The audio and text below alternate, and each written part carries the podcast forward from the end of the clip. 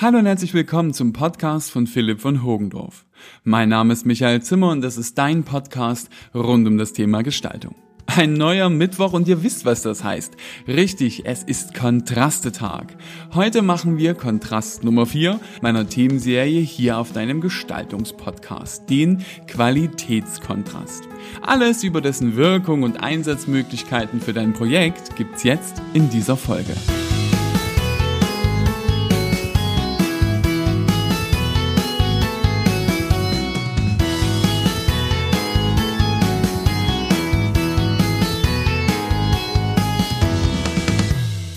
Nach dem Kalt-Warm-Kontrast, dem ersten Empfindungskontrast, geht es in dieser Folge heute um den Qualitätskontrast. Nicht zu verwechseln mit dem Quantitätskontrast. Den schauen wir uns erst später an. Qualität ist in so vielen Lebenslagen wichtig. Als ich in dem Beruf des Mediengestalters angefangen habe, da erklärte Apple gerade Flash für tot, wollte ich immer für große Kunden oder einen großen Fernsehsender arbeiten. Am liebsten wollte ich nach Berlin. Heute zurück aus der Hauptstadt habe ich gelernt, dass auch die Großen nur mit Wasser kochen. Ich habe gelernt, dass Qualität der Arbeit, die wir jeden Tag machen, nicht von der Ausstattung oder dem edlen Marmorfußboden im Studio abhängt, sondern Qualität kommt aus jedem von uns. So auch die Wahrnehmung von Qualität. Was hat das Geschwafel eines alternden Mediengestalters mit dem heutigen Thema zu tun? Ganz einfach. Unsere Wahrnehmung ist der Schlüssel zu unserem Empfinden, also essentiell für die Einschätzung eines Empfindungskontrastes wie den Qualitätskontrast. Auch in dieser Folge gehen wir wieder nach deinem bekannten Schema vor. Wir beginnen mit der Definition. Ich erkläre dir die Wirkung des Kontrastes. Im Nerd-Teil gibt's abseits von dem Lernstoff wieder interessante Zusatzinfos und danach gebe ich dir Tipps für den Einsatz des Kontrastes in deiner Praxis.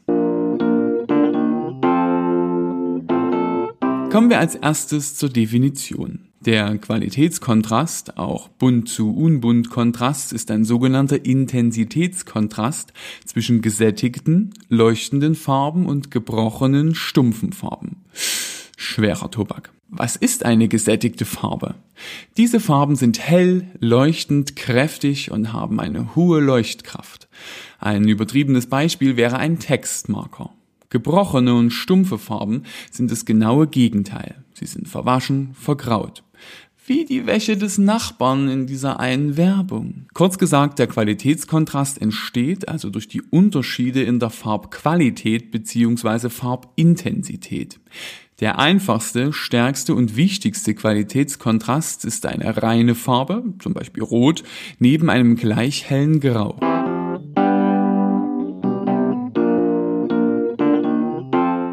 Welche Wirkung hat der Qualitätskontrast auf uns oder deine Zielgruppe? Der Qualitätskontrast kann Stimmungen auslösen oder verstärken, wie zum Beispiel Freude oder Trauer. Der Kontrast kann still, ruhig, besänftigend wirken, aber auch erschütternd und depressiv. Er schafft eine Scheinräumlichkeit, ganz ähnlich dem Warm-Kalt-Kontrast. Der Qualitätskontrast wirkt auch differenzierend und leicht werdend. In jedem Fall wird der leuchtende Teil des Kontrastes, in einem Bild zum Beispiel, hervorgehoben. Zeit, den Federkiel in das Tintenfass zu tauchen und mal wieder ein paar Fakten zu notieren, die abseits unserer Moderne zu unserem heutigen Thema passen. Hätte ich eine passendere Handschrift, würde ich das ja alles für dich fein säuberlich aufschreiben. Aber so bleibt mir nur meine Stimme. Nerdteil! In der mittelalterlichen Glasmalerei erscheinen die verwendeten Farben durch die dunklen Bleieinfassungen besonders leuchtend. Aber nicht nur in Gotteshäusern finden sich Vertreter des Qualitätskontrastes. In der Malerei gibt es unzählige Beispiele, sogar bis heute. Ein bekanntes Beispiel ist Paul Klees Neue Harmonie von 1936. Das Bild besteht aus 42 rasterartig nebeneinander gesetzten Rechtecken und ist aktuell im Guggenheim Museum in New York zu bestaunen. In der Abteilung für abstrakte Kunst. Wer es klassischer mag, den empfehle ich Caspar David Friedrichs Gemälde Nebel aus dem Jahre 1807. Irgendwie komme ich im Nerdteil nicht so ganz von den alten Meistern los. Aber kommen wir zurück in die Neuzeit und zu dir. Also wo kannst du den Qualitätskontrast für dein Projekt oder deine Werbung einsetzen? Jeder von uns Mediengestaltern hatte schon mal einen Kunden, der nur über eine Hausfarbe verfügt.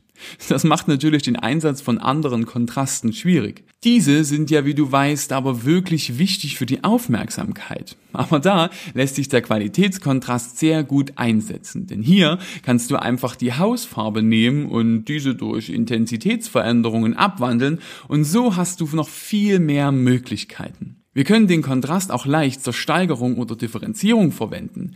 Auch in der Fotografie kannst du diesen Kontrast genau wie den Warm-Kalt-Kontrast einsetzen, um mehr Tiefe in deine Bilder zu bekommen.